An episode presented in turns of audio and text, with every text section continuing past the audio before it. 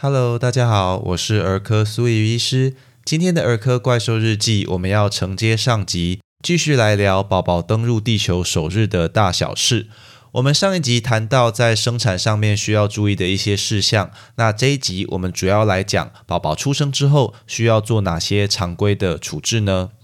在宝宝顺利出生之后，除了我们会让妈妈跟宝宝做亲密接触，并且尽早补喂哺乳以外，有一些医疗处置跟检查是需要一一被执行的。那第一个就是预防性的抗生素眼药膏。所以我们知道产道并不是完全的无菌啦，所以出生之后，其实孩子如果没有做这样的预防，有可能他的眼睛会被淋病或者 PE 菌等等造成感染，而产生一些角结膜炎，造成永久的视力损伤。所以我们发现，如果能够常规给每个新生儿都涂抹抗生素的眼药膏，就可以大幅降低这样事情的发生。目前在台湾，我们主要使用红霉素或者四环霉素眼药膏为主。那很多爸爸妈妈其实会。问啊，就是说我们涂过之后，这个药膏就会让他们带回家嘛？他就会跑来门诊问我说：“哎，苏医师啊，哎，这个眼药膏我带回去要干嘛？”我说：“呃，没有要干吧，因为他出生时候用过了，所以我们就让你带回去，只是如此而已。好，所以那个没有要特别抹什么啦，这样这样子。那另一个带回去不知道要干嘛系列的东西就是吸球啦，就是说孩子出生的时候，我们会用吸球去清除他口鼻里面的羊水跟分泌物，那畅通他的呼吸道。那因为用过了，所以也会让爸爸妈妈们带。回去，但其实新生儿在照顾的过程中，我们通常不会建议去用吸球不断的去清理他的呼吸道，因为大部分时候他们有自己能力可以去把那些分泌物吞下去，那进到胃里这样子，哎，所以这个也是没有要做什么这样。那第二个常规处置是肌肉注射维生素 K。我们知道新生儿他们由于肝功能还没有完全成熟，肠道也相对无菌，没有一些细菌可以帮我们制造维生素 K。那母乳里面维生素 K 的含量又比较低，所以它的维生素 K 是比成人还要缺乏的。那维生素 K 在人体的凝血功能是扮演很重要的角色，如果缺乏，就可能发生严重的自发性出血，比如说颅内出血或者腹腔出血等等，那就会有生命危险。或者产生一些并发症。新生儿从出生到两到三个月大，其实都有维生素 K 缺乏出血的风险。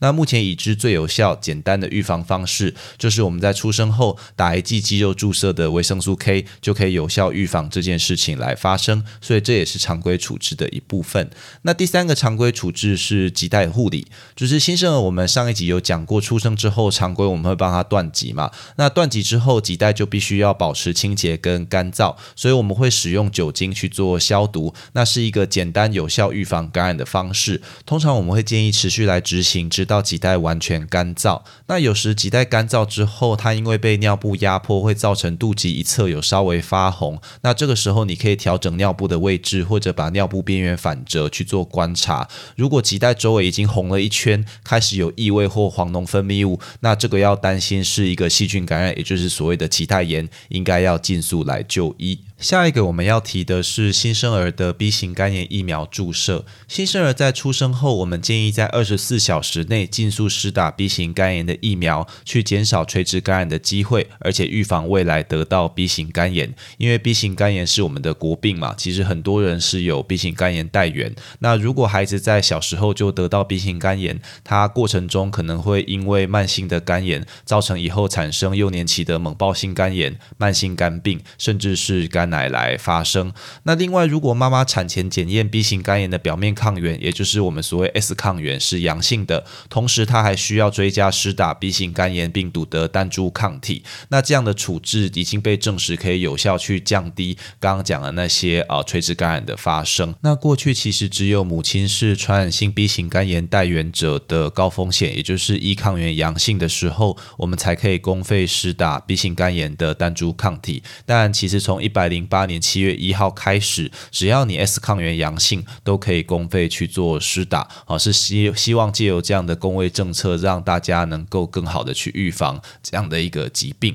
那比较容易被忽略的是，如果你小时候其实有打过 B 型肝炎的肝单株抗体，那会希望在一岁大的时候去门诊去抽血，去检验说，哎，你有没有被 B 型肝炎来传染，看看你抗体的状况。好，这个是很容易在一岁的时候被忘记的，因为已经过了一年了嘛。好，所以各位爸爸妈妈希望能够尽量帮孩子去记得这件事。那下一个我们要谈的常规处置是新生儿的先天性代谢异常疾病筛检，那我们简称就叫新生儿筛检啦。那它的是主要筛检二十一种先天性的代谢异常疾病，哦，是由国健署核定的。那它被选为这些筛选项目的疾病呢，有一些特色，就是可以早期诊断，而且诊断之后，如果你能够给予正确的照顾或者治疗，就可以有效改善这些疾病的预后，而且大多这些疾病刚出生时都没有明显的症状。举例来说，先天性的甲状腺素缺乏，必须要到几个月大的时候才会慢慢出现成长跟发展迟滞等症状，而且长大之后就会矮小跟智能不足，也就是我们说的呆小症。但如果你能够筛检早期诊断，并且呃立刻给予甲状腺素的补充，那患者其实就可以跟一般的孩子一样有正常的身高跟智能发展。那这个新生儿筛检的做法，其实是在出生满四十八小时以后，我们扎足跟鞋。并且滴在滤纸片上，送到指定的筛检中心去做检查。那筛检中心在收到这些滤纸血片之后，通常会在三天以内产出报告。那这个时候，父母也可以借由网络去线上查询。那并且如果有异常的时候，他就会通知裁剪单位或者爸爸妈妈要到医院去做进一步检查跟诊断。除了目前呃卫生福利部国民健康署核定的二十一项筛检项目以外，也有一些因为成本考量没有纳入的自费项目。是可以做筛检的，例如生物素酶缺乏症、肾上腺脑白质失养症、严重复合型免疫缺乏症，我们又叫 SCID-SKID 啦，啊，或者脊髓性肌肉萎缩症以及溶消体储积症，像庞贝氏啦、法布瑞氏、高血氏、粘多糖症等等。那这也是苏医师认为，如果你想要自费帮孩子多做一些检查，最值得去执行的项目，所以各位爸妈可以参考一下。那下一个我们要提的常规检查是黄疸的检测。我们知道新生儿由于肝脏功能不成熟、红血球数目比较多，而且代谢较快，以及肠肝循环比较旺盛这些因素呢，它会有生理性黄疸的发生。那如果你合并有一些像蚕豆症啦、地中海型贫血、母婴的血型不合这些病理性的因素，那就更容易有黄疸上升的表现。如果黄疸过高，就可能会造成黄疸性的脑病变。所以所有新生儿如果皮肤明显偏黄，或者他即使没有症状，出生四十八到七十二小时以及出院前，都应该接受黄疸数值的检测。那这个我们在新生儿黄疸那个章节有聊过，所以各位爸爸妈妈们不妨回去可以听一下这样子。那最后一个我们要讲的常规检查是听力筛检。先天性听力障碍是新生儿常见的一个缺陷，发生率比想象中高，大概可以达到千分之三。如果没有及早发现治疗，那就会影响未来的语言发展。所以所有新生儿我们都应该要接受听力筛检。台湾自从二零一二年开始就已经全面补助新生儿的听力筛检。目前采用的方式是自动听性脑干反应，也就是 AABR 啦。它的原理是说。我们在新生儿的头颈部贴上电极，而且戴上耳罩，那给他刺激音，那听到声音之后，理论上我们可以测到他脑干的一个电生理反应。这个检查需要的时间大概是四十到六十分钟，那是非侵入性的，但需要孩子在熟睡之下才能够做检查。第一次检查的时间常常会安排在出生满二十四小时的时候去执行。那比较需要注意的是，这个筛检它没有办法检查出很轻微的听力损伤，那也。没有办法单靠这个检查去确认听力障碍的诊断，所以如果这个检查第一次没通过，我们会安排第二次的复检。那两次检查都没有通过的话，就要安排进一步耳鼻喉科的追踪跟检查，来去确认说是否真的有听力障碍，要去做早期介入这样子。那除了我们前面讲的这些常规检查跟处置之外，有一些项目其实在台湾没有完全普及，或者需要自费来做施作。那这些项目的证据跟建议，我们就来一一讨论。第一个我们要讲的是危机型先天性心脏病筛检。先天性心脏病其实是新生儿最常见的先天异常，发生率大概占所有新生儿的百分之一啦。那有四分之一其实是危机型先天性心脏病。什么是危机型先天性心脏病呢？就是说你有这样的一个先天性心脏病，如果没有做治疗，那可能很快在三个月或者一年内就有风险去死亡。所以在一年内，这些孩子多数在一个月内都会需要要做外科手术矫正或者是心导管的治疗。那患有危机型先天性心脏病的新生儿，他其实不一定会在出院前就出现症状。那借由筛检，我们希望能够早期诊断、介入，去改善这些孩子的预后。那这个部分其实是学美国的啦。美国从二零零九年就开始推广这个危机型先天性心脏病的筛检，而且列入正式建议，推广到美国全土，目的就是要早期发现这些需要进一步诊断治疗的新生儿。那台北市大概从民国一百零二年起。就开始做，而且逐渐拓展很多的医疗院所。目前大概有二十八家以上的特约医疗院所去加入。通常这个检查怎么做呢？就是在新生儿出生二十四到三十六小时后，利用一个脉冲式血氧仪，其实就是量血氧的一个仪器，放在孩子的右手跟任何一个脚上去跟肌肤紧密接触，大概十到十五分钟去检测他的血氧饱和数值。那根据这个数值决定是不是需要进一步的检查。那如果如果说你不在台北市，你所处的医院没有做这样的检查，大概也不用太过担心啊，因为这个设备，呃，其实各个医院也都有，所以如果医师有怀疑，他还是会去这样子做。但毕竟，呃，如果你全面筛检，它的敏感度还是比起有怀疑在做来的高嘛，所以未来也许可以就是看看政府的政策能够让这个措施去普及全台湾这样子。那下一个我们要谈的是血型检测，有些爸爸妈妈会希望知道孩子的血型啦，就是去做。诶自费的检查，那我是不知道的，测那个血型要干嘛？又没有要输血，是不是要看个性这样子？嘿，那其实我们要知道，人类红血球上因为遗传基因的不同，上面有不同类型的抗原。那依据抗原种类的不同，我们才定义它有不同的血型。在输血治疗的时候，就有重要的临床意义。那其中 ABO 抗原跟 RH 抗原最广为人知，所以依据这个抗原的种类，就可以分为你是 A 型的人、B 型的人、O 型的人、AB 型的人，还是你是。Rh 阳性的人，Rh 阴性的人是这样子来做区分的。那可是你要知道，新生儿时期因为血液中会有一些来自母亲的抗原抗体，所以那个血型检测的准确性会受到一些限制啦。除非你需要输血，或者是你要辨认他有没有一些免疫性的溶血疾病，不然一般我们不建议特别用一些侵入性的方式，比如说抽血啦、扎足跟血去呃检验新生儿的血型。但如果你充分了解这样检查的意义跟限制，那我们用一些些非侵入性的方式，比如说抽脐带血这些，因为脐带没有神经嘛，不会痛，那那些血通常也不会进到孩子身上去检验新生儿的血型，那也许是一个可以考虑的方式，这样子。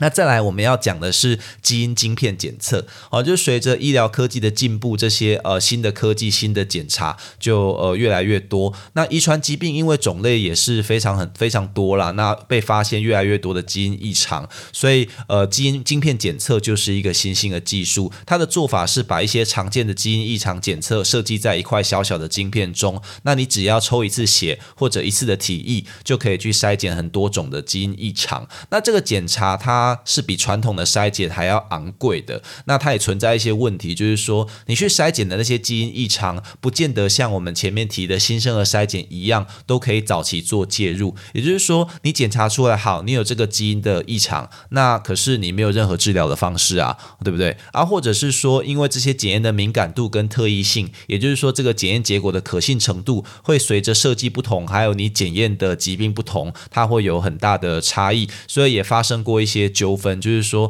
他去做了一个晶片检测，而且是最昂贵的哦。然后做了之后说一切都正常，就孩子出生或者说孩子出院之后，之后还是被发现有一个遗传性的疾病，那他就觉得说，哎，是不是这个检验不准啊？要回过头来要怪那个帮他做检查的医生，那这个会造成一些困扰啦。所以如果你想要自费去做这个检查，建议你要与医师讨论说，这个选用晶片的检测有哪些项目？那这些项目它的检测的敏感度、特异度，也就是可信的程。度有哪些限制在哪里？你再来去做执行。那最后我们要讲的一个是很多爸爸妈妈也会问的，就是所谓自费的超音波检查。我们知道超音波检查它是现代医疗的重要工具，由于它很方便、快速，而且非侵入性，所以它被广泛使用在很多疾病的诊断跟治疗追踪啦。但是如果你今天处于医疗先进的国家，像台湾，因为其实你有做过完善的产前超音波检查，而且产后通常在出院前，医师都会帮你做至少两次的身体理学检查，而且还有。有一些像我们前面提的危急性先天性心脏病筛检这些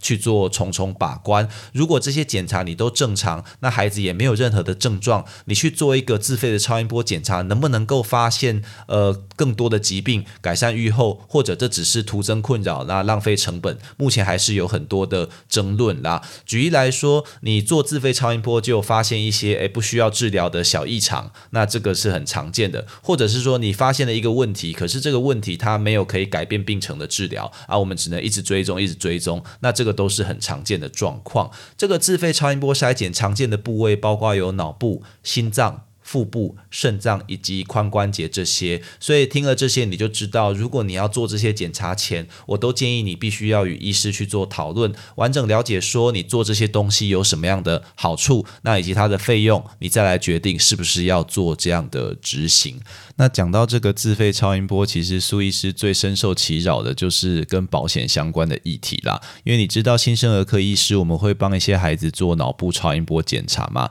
那有些时候脑部超音波会看。到脑室里面有一个小水泡之类的，那那些小水泡说实在的，这并不会影响孩子的神经发育，那大部分也都会自己吸收掉。可是就是这么一个水泡，那保险公司就会死死咬着这一点说啊，你这个有水泡，也不可以做保险哦，或者甚至说不是水泡，我们讲一个就是在发育过程中你会看到的一个构造，比如说像第五、第六脑室那种东西，那保险公司也跟你说啊，你没有追追踪到这个脑室合起来之前，你都不可以做保险。那爸爸妈妈就很。困扰啊，就会来问苏医师说啊，那苏医师，我们可不可以再追踪，然后来就是呃，就是为了让他能够保险啊？可是问题是那是正常的发现呢啊，那正常的发现你要用健保做也有点奇怪啊，你要用自费做，可是啊那个钱保险公司要出嘛？哦对，所以所以我会觉得说，如果你没有任何的症状，那呃是不是要自费做这些检查？可能事前我们要先了解它的限制，再来去做执行。那今天的内容我们讲了很多，就是新生儿在出生之后到出院以前需要做的常规检查。因为很多时候爸爸妈妈在生完孩子之后就在病房里面住着嘛，那孩子在婴儿室其实都没闲着，做了很多很多很多的事情。那你们不知道，所以希望透过这样分享给大家，那也帮助大家如果要做一些特别的自费的检查，可以有一些参考。希望透过这两集的内容呢，我们可以让各位爸爸妈妈对于孩子的出生以及出生之后要做哪些事情有一些选择，那有一些了解，那可以让整个过程更为顺利。以上就是今天的全部内容。如果你喜欢本频道，欢迎按下关注订阅，这样就能收到本频道的最新通知喽。我是苏怡医师，我们下次见。